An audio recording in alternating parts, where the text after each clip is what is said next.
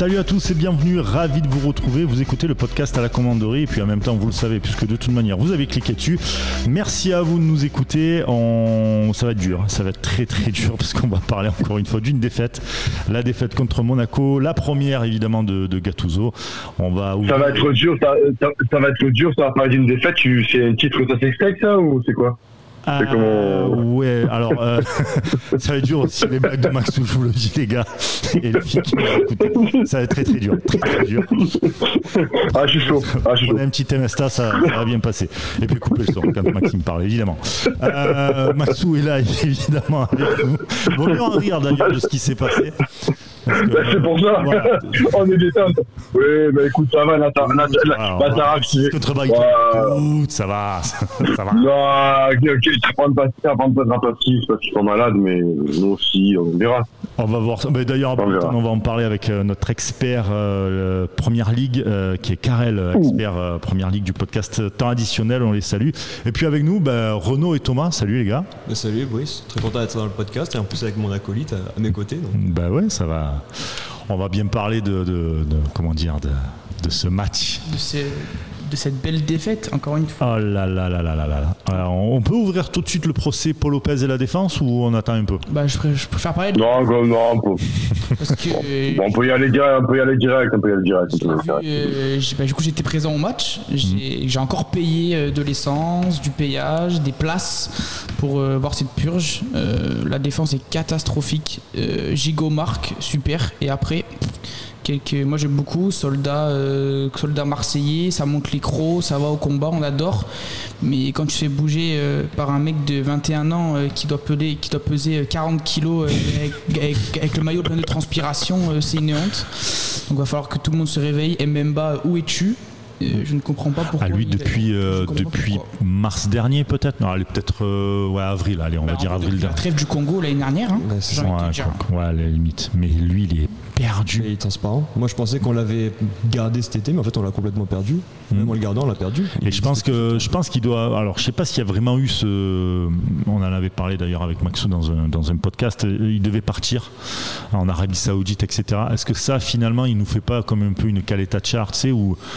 Tu sais, il voulait partir, c'est pas, il a, il a pas pu partir, et puis bah, il a du mal à digérer son, son transfert. C'est- compliqué, mais de toute façon. Ouais, bon, bah, après, euh, je pense ouais, bah, je pense que c'est, c'est un gros problème mental avec ce joueur. Après, euh, tu vois, c'est, on, va dire, c'est après qu'on, se raconte de beaucoup de choses et euh, tu te dis, euh, au début, tu te demandais comment une écurie comme Porto pouvait lâcher un joueur comme Sanchez Bemba.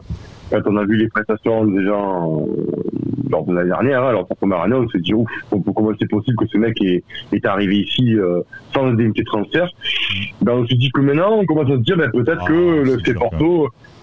Ben, c'est pas que je suis dur, c'est que tu te dis, euh, tu peux avoir un trou d'air mental. Ça peut arriver dans une carrière, comme, on dit, les joueurs sont des êtres humains, donc euh, on peut, on peut avoir un trou d'air mental. encore il n'y a pas très longtemps, malheureusement. euh, bon, plus de peur que de mal, finalement, avec euh, BKBK du côté. Oui, avec. BKBK, voilà. On le salue d'ailleurs. Exactement. Exactement. Donc on peut avoir. un- Mais là, le trou d'air, comme, comme, comme disait Thomas, il dure depuis le mois d'avril. Donc euh, c'est bien que le trou d'air là, c'est un trou noir. tu vois. Donc euh, ah oui, à un moment donné, c'est vrai qu'à un, moment- donné, ouais, on peut se dire bon, euh, il nous fait nous douiller quand il sort. Tu vois, il marronnait de pas être parti en Arabie. Mhm. Après, c'est vrai que le contexte n'est pas favorable non plus. Euh, Contexte, il est, il est claqué, hein. je suis désolé, hein, mais la plupart des joueurs, je pense que voilà, ils sont. De haut jusqu'en bas de la pyramide, j'ai l'impression que tout est tout est brouillon, tout le monde est perdu, c'est que ça fait extrêmement peur. Et T'as pas de capitaine à bord. Je suis désolé Non. pour, par rapport à Longoria ou quoi, mais t'as pas de capitaine à bord. Donc euh, ça fait un peu tout et n'importe quoi. Il n'y a pas de, tu vois, un, un match comme le classique contre Paris. Normalement, un président doit être doit- déjà. Tu n'as pas besoin de président pour te motiver, mais ça doit être un truc supplémentaire pour te dire, ok, je- ok, on a fixé un cadre, on doit y aller. Il y en a pas. Juste avant, ça boude pour aller à Amsterdam. Euh, enfin, je veux dire, c'est- vraiment très dur. Je suis pas forcément, je dis pas que forcément les supporters ont eu raison, euh, s'il y a eu menace, etc. Je suis pas là, mais là vraiment, on, on est vraiment dans une impasse totale, quoi. Une impasse totale. Non, mais. Et ça se ressent dans le match. Après, C'est honteux, c'est le honteux. contexte aussi, il joue beaucoup. Peut-être que tout ce qui se passe autour du club en ce moment, ça a aussi un impact sur les joueurs Bah, bien psychologiquement. sûr. Ça, c'est. Et ça doit forcément les, les atteindre et peut-être euh, avoir un impact sur les performances. On parle de Mbemba, tu vois, pendant que tu parlais. Ouais, Le mec a eu trois entraîneurs en un an et demi. c'est incroyable. Mais c'est c'est trois entraîneurs à un an et demi. Même, des, Oh. même dans, dans des UP, les, les étudiants, ils ont.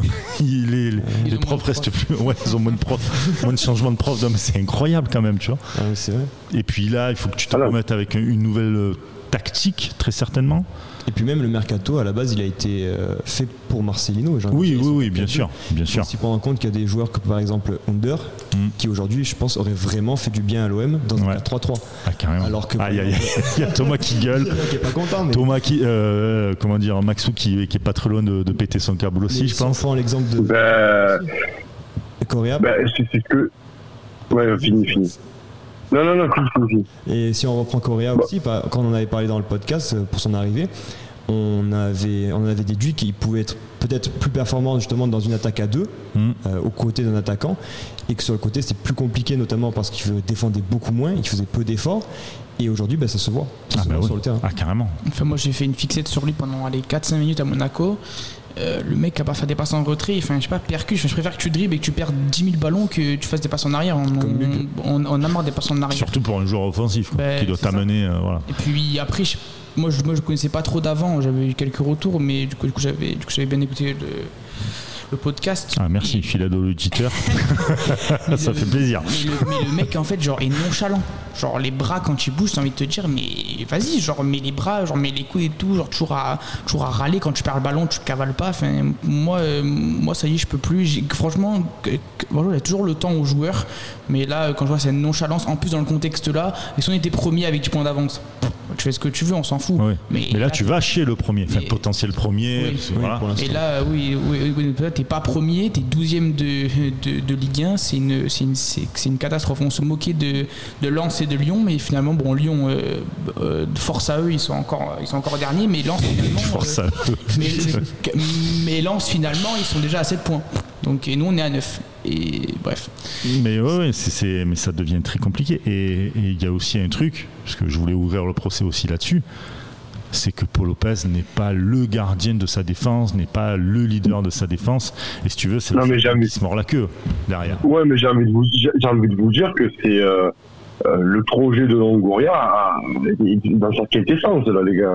C'est que à la commanderie, je sais pas si vous, vous écoutiez euh, les, podcasts euh, au début, c'est vrai qu'on était très content et très hypé par ce que faisait euh, Pablo, parce que derrière, on avait tellement eu de, mauvais que ça cachait, si tu veux, Alors, il a fait, bien sûr, il a, il a fait basculer l'OM dans une autre dimension. Je fais une petite aparté sur, sur le fait de, tu parlais d'Under. Euh, là, on voit que ça fait trois ans que, en fait, ton effectif, il s'est pas renforcé. T'as juste remplacé ce que t'as fait partir, en fait. Donc, et pour Paul Lopez, pour te faire traiter avec Lopez, euh, moi, où j'en veux à Pablo Longoria, c'est que tu as un, euh, Steve Mandanda, euh, une légende, champion du monde, euh, qui, qui une légende de l'OM avec ses, ses qualités qui étaient sur la pente descendante, ce qui est normal au vu de son âge. Tu vas pas chercher Ah ben l'a vu. un, un gardien. mais tu vas, voilà, mais tu vas pas chercher un gardien, un gardien de but qui, pareil, ou à fort potentiel, ou un gardien de but qui, qui va euh, mettre tout le monde d'accord très rapidement. Alors pour Lopez, on n'enlève pas ce qu'il a fait l'année dernière et l'année d'avant, où il a, il a quand même fait de très très gros matchs. Mais rappelez-vous, et on va vous ressortir pour les auditeurs le podcast sur, euh, sur qui est Paul Lopez, avec notre invité de, notamment de la Roma, qui disait que c'était un gardien qui manquait aussi de, de euh, qui, qui manquait de caractère Hmm. et qui, de, de leadership et qui manquait surtout de, de concentration. Et on le voit, c'est un gardien qui euh, va te prendre des buts, euh, ben, trois buts au, au côté fermé, ce qui n'arrive normalement euh, rarement, voire même jamais. Là, tu te les prends, tu t'en prends trois. Euh, ce garçon sur la ligne, il sort jamais, il sort jamais, il reste collé à sa ligne. Il y a des buts qui lui sont préjudiciables, notamment celui de Palatinaios. Ah Je pense qu'il va falloir, je pense, voilà, je pense qu'il va falloir commencer. Bon après, c'est sûr, il n'y a pas la défense qui l'aide aussi. Parce que. euh, Ah bah la défense, que il tu veux. 25 mètres où les mecs ils peuvent faire de la zumba tranquille, il Voilà. n'y a pas de souci Voilà, dessus. voilà, voilà. Je veux dire, le- la défense ne l'aide pas à Paul Lopez. Mais après, à Paul Lopez, à un moment donné, Aussi. Un gardien, c'est- je sais pas, C'est pas les gars, mais Ouais. un gardien, c'est pas contre sa défense, tu vois, tu te tu les places, tu, tu voilà, tu. là, tu tu es patron, mais, mais tu vois, euh, ouais, tu, tu vois, tu es patron, mais. euh, T'as un recul, t'as un recul par rapport Oui. à la défense, tu vois. Oui, mais, mais après, je pense que comme Rongier, euh, je sais que tu aimes bien cette expression, parce que tu la souvent, Brice, à atteindre son plafond de verre. Euh, je pense que Paul Lopez ne, ne- ne pourra plus jamais euh, prétendre à, à un niveau plus haut. On a un Paul Lopez au maximum de ses capacités. La question qu'on doit se poser actuellement, c'est est-ce que euh, on, on va garder un Paul Lopez euh, comme ça, en se disant que la défense doit s'améliorer, ou est-ce qu'on ne faudrait pas que notre diri- nos équipes dirigeantes, si elles ont envie de bosser encore cette année, nous dénichent un gardien de qualité, parce que ça va plus durer comme ça. Bah tiens, j'ai une question, les gars. Ouais. On met Blanco? Ça peut être une solution, honnêtement. Parce que Bon, la concurrence, elle dernier- est pas au folle, hein, mais je préfère poser la question quand même. Mais, mais, mais, mais pourquoi pas faire jouer Simon? Ouais, bah Simon, Ouais. tu veux. euh, Non, jamais de la vie. Ah ben Simon, si tu veux, quand, quand tu vois qu'il y a un Restef qui, euh, qui joue à Toulouse, qui a 18 ans et qui tient comme il tient l'équipe, Toulouse, mon euh. Ben, ben et alors Et euh, il y a un Carasso la, passé à l'OM, un Steve Mandanda l'a passé à l'OM. Non, à un moment donné, il faut, Attends, attends, faut non, faire. mais attends, je, je suis le premier à dire ça, c'est pas, c'est pas ce que je te dis, mais je te dis à Ouais. l'OM de maintenant, c'est-à-dire que les mecs ont préféré faire revenir Blanco plutôt que faire monter Simon, tu vois un peu le délire? Ah mais après, c'est- on, on- on- tu, tu sais très bien qu'il y a des choses qui qu'on ne sait pas en interne et qu'il y a peut-être. euh, Euh, voilà, donc euh, évidemment qui évidemment qui viendra, qui qui- qu'on le mettra jamais. C'est-à-dire que même demain, il- les deux peuvent se casser la jambe, Blanco et, et Paul Lopez, ils, ils trouveront quelqu'un d'autre. Ils iront mettre Verretou ou Rongier au cage. Ah, bah, moi, je pense que Blanco, pourquoi pas, mais en mode plus un électrochoc pour Paolo. Oui, oui, dans ce sens-là. En mode de, de lui dire euh, bon, euh, t'es notre titulaire, y a pas de problème, mais ça fait euh, depuis le début de l'année, euh, t'es pas bon. Parce que je pense que Gattuso, je pense qu'il a la parole Allez. pour le dire, je pense, très clairement. pas comme ça, mais un peu plus, plus, plus politiquement, on va dire ça comme ça. Totalement, ouais. Et je pense que je pense que ça peut, lui- ça peut, je pense, faire un petit électrochoc. que, Putain, je suis pas titulaire depuis deux matchs, euh, je vais devoir me bouger, travailler plus à l'entraînement parce que bah, ma place elle est pas, elle est pas acquise à 100%. Hum, Moi, je pense que c'est une bonne idée. Alors, alors soit contre Brighton jeudi, soit contre le Havre dimanche, j'en ai aucune idée, mais je pense que ça peut être une bonne solution. Mais le, le- enfin, après, je sais pas, on va en parler d'ailleurs de Brighton, hein, je, le- je le répète avec euh, notre invité Karel.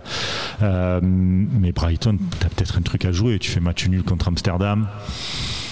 Ça peut être ton, tu sais, ton, ta Ouais, coupe un peu, un peu la tête à l'endroit, quoi. Ça, pour, pour moi, c'est le match qui peut lancer la saison. Très, très honnêtement, si tu gagnes jeudi, je pense que je pense que tu peux vraiment lancer la saison parce que Brighton, même s'ils en ont pris 6 ce week-end, euh, c'est une équipe qui est excellente à voir jouer. Moi, je me régale à les voir jouer euh, le week-end.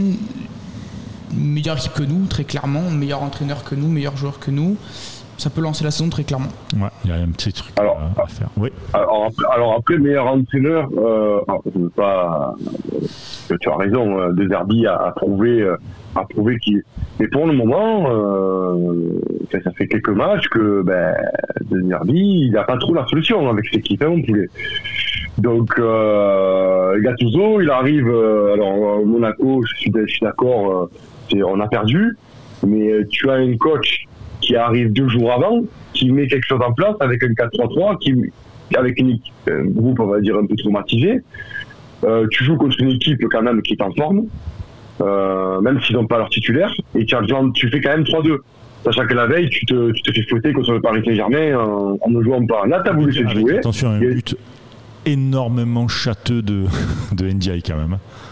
Et- Alors, Ben, il, derrière les il retrouve. de- derrière les- Ouais, quand, quand tu le vois, du coup, euh, tu te dis bon, la reprise elle est parfaite, mais quand tu revois au ralenti, Elle est catastrophique. c'est Châteux, châteux, je suis désolé, c'est elle, châteux. est manquée et du coup ça et cool. Mais bon, tu provoques la chance. Ouais. Qu'il fait encore dans la cache quoi. Donc je me suis dit waouh, il a de la chance. Mais bon, Voilà. après vraiment ça peut Tu le la provoques. euh, tant mieux, Ouais, voilà. Je pense qu'elle a vraiment décompressé. Ben, c'est ça. Moi, ce que j'ai, ce que j'ai, ce que j'ai aimé dans cette équipe-là, c'est que ben, tu as eu des, des, des actions offensives, tu as eu des- du jeu, tu as eu des, des, une touche de balle, on voit que c'est vraiment la patte, la patte Gattuso, hein, ces jeux rapides en une touche. En trois jours, il est arrivé à faire quelque chose. Là, il a encore trois jours, donc ça fera en tout six jours où ils vont, devoir bosser. Il, a dit lui-même, il aurait voulu plus de temps pour, préparer le match des championnats. il joue contre Brighton vous avez raison, je pense que ça peut relancer la saison, comme ça peut aussi relancer la saison des Anglais. Donc attention aussi, attention aussi. Puisqu'on parle de Brighton, bah autant y aller directement. Hein. On va en parler avec euh, Karel, notre invité. Karel qui est expert Première Ligue pour le podcast Temps additionnel. Salut Karel. Salut, salut euh, Brice, salut tout le monde. Salut, bon, mais écoute, merci, euh, merci, beaucoup d'avoir répondu à notre invitation. On rappelle, expert Première Ligue pour le podcast Temps additionnel, podcast produit par Sport Content. C'est ça, exactement. Mais oui. En parlant de Première Ligue, eh ben, écoute, Brighton s'est pris une, une pour une fessée, euh, on va dire ça comme ça, contre, Aston Villa. Euh, est-ce que tu peux un peu nous en parler de, ce match qui euh, Est-ce qu'on est qu'on doit se dire ça va, nous ça va bien passer, ou alors c'est juste un petit grain de sable, rien de, rien de grave? Eh ben écoute, c'est vrai que c'est vrai que tout le monde a vu euh, passer ce, score un peu fleuve hein, d'Aston Villa euh, face, face à Brighton. Alors déjà, il faut dire que, Aston Villa depuis le, début de la saison, ça tourne très bien. Hein. C'est une des meilleures attaques euh, de, de première ligue, euh, avec notamment ben, un triplé de triplé de Watkins. Et puis en, voyant le match, on voit que c'est quand même des, des buts qui sont qui sont très bien amenés, mais on voit euh, quand même une certaine récurrence euh, dans le schéma des, des, buts encaissés par Brighton sur ce match. Et peut-être un peu aussi de, depuis le, le, début de la saison. Donc euh, voilà, on, pourra en parler un, peu après peut-être, mais, mais c'est peut-être une piste à exploiter pour pour pour l'OM pour ce match de jeudi, c'est que bah, Brighton quand c'est bien pressé, pressé haut, euh, et pressé aussi dans, dans l'axe du terrain, tout en réussissant à bloquer euh, voilà les, les, côtés avec bah, notamment Thomas, euh, notamment Marche, qui sont collés à la ligne et qui font très très mal avec l'apport aussi de, des Stupinian sur le côté. on voit que, que, quand les récupérations sont hautes pour Aston Villa, notamment sur ce match, derrière Brighton a du mal à défendre en courant vers son but. Il y a quatre buts qui sont très très similaires, notamment avec des pertes de balles de, de Veltman, euh, par deux fois, Veltman qui perd un duel sur son côté droit, euh, Gilmour qui perd le ballon dans l'axe, Joao Pedro qui perd le, le, le ballon dans l'axe aussi au niveau de la ligne médiane.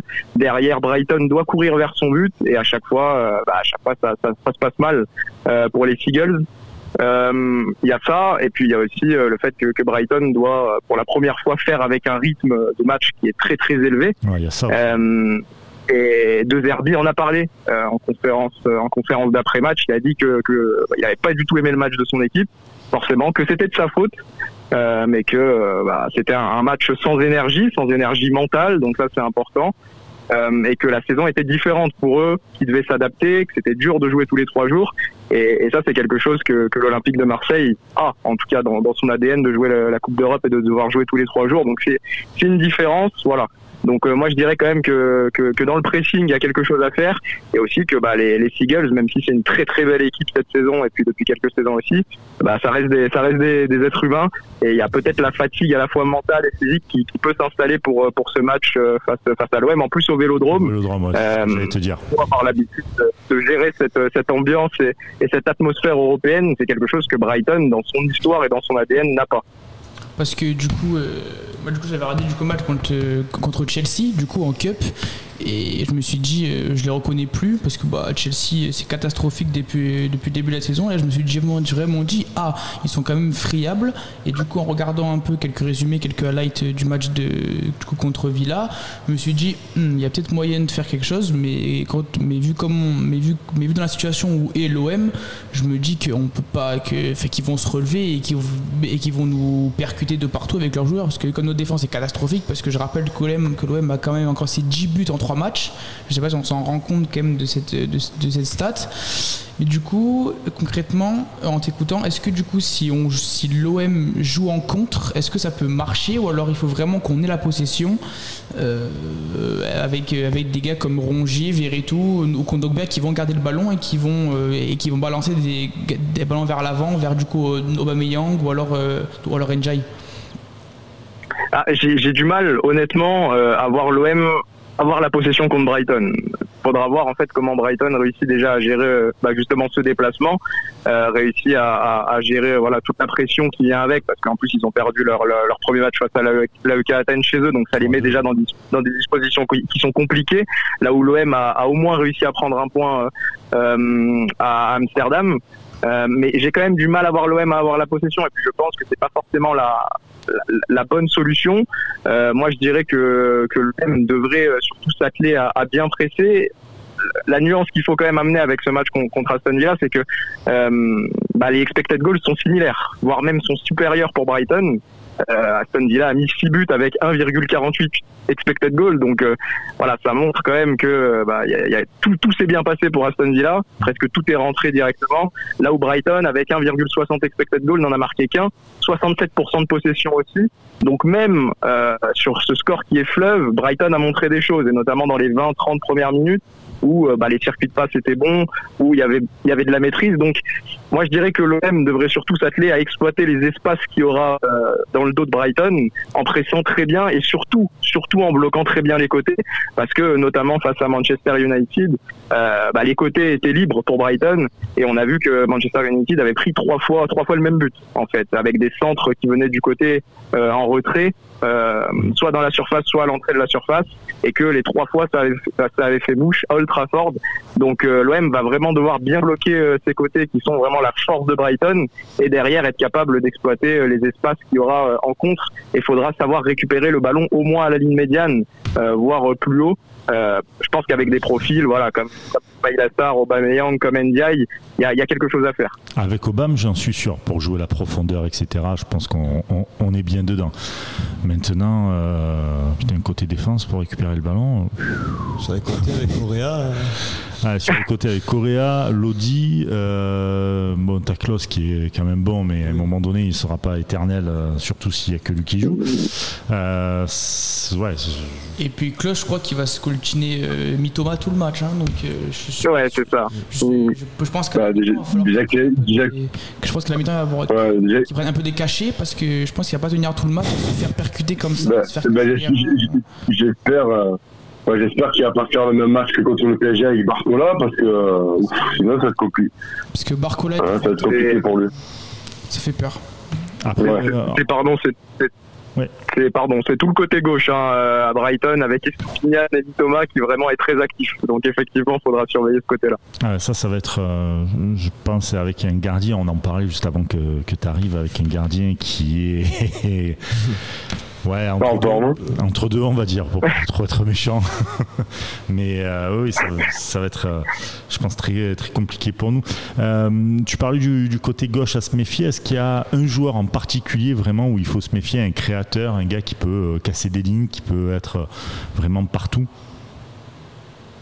Euh, bah écoute, là, là comme ça, j'ai envie de te dire forcément, on pense directement à Mitoma, mmh. euh, parce que Mitoma, si on lui laisse euh, voilà l'avantage sur son côté, euh, bah il va s'en servir et il va te faire mal tout le match. Je pense que cette association et Stupinian Mitoma justement sur le côté gauche fonctionne très bien. Euh, c'est bien que tu me lances là-dessus aussi pour ramener aussi un peu de nuance par rapport à la, à la performance à Villa, c'est que le milieu de terrain était un peu était très handicapé par les absences notamment en 2009 de grosses euh, de la Lana aussi, ouais. euh, donc qui a dû jouer avec un 2005 au milieu de terrain avec Mitchell Wood qui faisait sa première apparition au milieu de terrain, donc c'est important. Mm. Euh, mais tu as encore des joueurs comme Daoud, comme Baleba qui ont un rôle à jouer. Euh, moi, j'aime beaucoup euh, Billy Gilmour, euh, qui était du côté de Chelsea à la base et puis qui est arrivé, euh, qui est arrivé à Brighton et qui s'impose peu à peu. Mais voilà, cette équipe de Brighton, elle a perdu McAllister, elle a perdu Caicedo aussi, il faut s'en rappeler. Donc, donc voilà, il faut réussir à, faire en sorte que ces joueurs passent un step. Mais là, comme ça, je te dirais, je, te dirais Mitoma. peut-être pas en tant que créateur, mais quand même qui va amener énormément de danger. Et puis il euh, y a forcément Marche qui fait un très très gros début, début de saison. Il faut voir si euh, Grosse sera de, retour aussi. Euh, tant de profils qui peuvent faire mal à la fois au milieu de terrain, mais aussi dans, dans les 30-20 derniers mètres à l'ouest. Et, moi j'avais une question par rapport à, à, Joao Pedro, parce que du coup avec Renault on l'avait vu jouer euh, quand on, est parti en Angleterre, on l'avait vu jouer deux fois et on avait vraiment trouvé très très très intéressant son profil. Euh, est-ce qu'il va jouer? Parce que je vois qu'il marque pas mal de, buts, bah, du coup d'ailleurs il met un doublé contre, contre l'AEK. Euh, est-ce que ça peut vraiment être une, très grosse menace pour la, défense? De toute façon, enfin, en ce moment, tout le monde est une menace en ce moment. mais du coup vraiment ce joueur parce que vraiment l'a vraiment trouvé très intéressant quand il joue à Watford de l'an dernier. Bah ouais, c'est une très très bonne pioche, hein. encore une fois de la part de Brighton d'aller chercher Joao Pedro, parce que quand il arrive à Watford, euh, il est vu vraiment comme une comme une pépite. Et puis Watford derrière descend euh, descend en Championship. Donc euh, Brighton fait le bon coup de, réussir à aller chercher pour un prix qui aurait été sûrement plus élevé dans d'autres circonstances. le problème aujourd'hui pour Joao Pedro, c'est que devant lui il y a, il y a Evan Ferguson, euh, il y a potentiellement Danny Welbeck, mais qui joue peut-être plus en tant que numéro 10 cette saison. Euh, donc il faut aller se faire sa place. Euh, Joao Pedro, il est rentré en jeu, euh, il est rentré en jeu face à Aston Villa. donc au vu de ce qu'a dit Roberto De Zerbi en fin de match par rapport à la fatigue, moi, ça m'étonnerait pas de le voir rentrer à la place de Ferguson pour être titulaire sur ce match, à la fois pour faire souffler l'Irlandais qui fait un très gros début de saison, mmh. euh, mais aussi pour donner sa chance à Joao Pedro, bah, comme tu l'as dit, qui a été capable de marquer, qui a été capable, capable pardon, de faire des bonnes performances.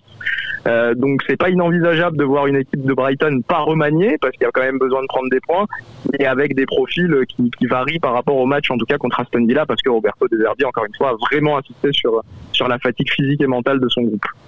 Très bien. Et euh, allez, si on doit un peu se, mouiller avant de, avant de, se terminer, euh, on, part sur quoi? Sur un prono On part sur une victoire de Brighton pour toi? Ça va être très honnêtement, c'est un match qui est très compliqué à pronostiquer parce qu'il y a plein de plein de, il y a plein de facteurs qui rentrent en jeu. Moi, j'ai envie de te dire, euh, moi, je vois bien un match nul, très honnêtement, parce qu'il y a beaucoup de monde qui, qui donne l'avantage large à Brighton. Euh, mais il y a plein de facteurs qui rentrent en jeu pour les Seagulls en ce moment. Voilà, le facteur physique, le facteur bah, qui ne connaissent pas l'Europe, le facteur que, que c'est au Vélodrome. Ça aurait été à la Mex, j'aurais sûrement dit Brighton assez, pas facilement, mais au moins de deux buts. Là, j'ai envie de te dire que l'OM a un coup à jouer. Moi, je vois bien un 2-2. 2-2, ah oui, carrément. Ah, carrément, ah, carrément. Après, avec Obama, Obama, généralement en Europe, il, il fait le taf. Ah bah, voilà. En c'est fantomatique, mais en, en deux matchs Coupe d'Europe, c'est 4 buts. Donc, donc c'est pas mal. Il peut le faire parce qu'il y aura de la profondeur à prendre. Donc, moi, je, moi, je pensais à un 2-2 aussi. moi, je le suis aussi. Moi, je, allez, je veux dire petite victoire de l'OM 2-1. Euh, j'ai envie d'y croire. Moi, j'ai envie d'y croire quand même. Parce que, comme il a dit, il y a des espaces à aller chercher. Bois ton Temesta, arrête. non, mais j'ai envie d'y croire. Ça peut être aussi le match euh, qui peut lancer notre saison. Et je pense que Gattuso va nous surprendre, j'espère. Bon, écoute, euh, on espère en tout cas, euh, on espère, c'est qu'on se regarde. Bah oui, comme, On est ensemble, on se regarde. Euh, ouais, compliqué. Mais pourquoi pas, oh oui. Maxou, toi, c'est 2-1 aussi? Ouais. Bah, comme dit Karel, c'est un match qui, qui, qui, est pas facile à, à pronostiquer euh, quand on voit les, équipes en ce moment, surtout chez nous, parce que nous, on pense qu'on est difficilement pronosticable, tu vois ce que je veux dire? parce que on, ne sait pas si... Euh, parce que moi, le match à Monaco, même s'il y a des choses qui sont pas top encore une fois parce qu'il fait travailler. Euh, il y, a du mieux que, que dans, dans, le jeu qu'avec Martinho. Ce 4-3-3 me, me, me, plaît beaucoup. Après, certains joueurs sont pas à leur place. Mais ouais, moi je verrais, je sais pas, mon réveil, un Gattuso qui, euh, qui, qui arrange ces troupes là, qui leur fait un travail mental. Euh, moi je leur je dirais un 2-0 avec un doublé de Bameyang parce qu'en en, Coupe d'Europe, il est, il, est en, il est en forme, il a moins la pression, j'ai l'impression. Donc, euh, une histoire, une histoire à la guérette, c'est comme euh, contre Liverpool pour son premier match quoi d'Europe. C'est ça Ouais, ouais, ouais ben, ben, ben, je signe. Hein. Attends, je signe. Ouais. Ah, ben, je signe, tiens, je signe. Ah, ouais, je signe. Parce que si on regarde bien, c'était avant qu'il arrive Guérette, on était un peu dans le même marasme. Hein. Et à l'arrivée, euh, on connaît tous l'histoire. Oui, oui, non, c'est clair. pourquoi pas On Pourquoi pas Pourquoi On est d'accord là-dessus. Bon, bah écoutez, en tout cas, merci beaucoup. Merci, Karel, euh, d'avoir accepté notre invitation dans le podcast. Bah, avec plaisir. Si tu, me, si tu me permets juste de rajouter une dernière chose, comme ça après j'aurais été complet. Euh, c'est que voilà, on parle du, du calendrier de l'OM pour ce mois d'octobre, mais Brighton euh, joue l'OM à l'extérieur, va recevoir Liverpool, ira à Manchester City, recevra l'Ajax. Donc euh, voilà, il y a, y a, beaucoup de beaucoup de, de, de, données à prendre en compte pour Brighton aussi, ce qui explique que physiquement et mentalement en ce moment c'est peut-être un peu compliqué. Donc voilà, là je. Très bien, ben, même, tu l'étais déjà, euh, donc merci beaucoup. C'était euh, très très. Bah, merci, à vous. merci, merci à vous. Merci, merci Thomas, merci Maxou, merci Renaud. Et puis, euh, comment on dit Allez l'OM, ciao. Allez l'OM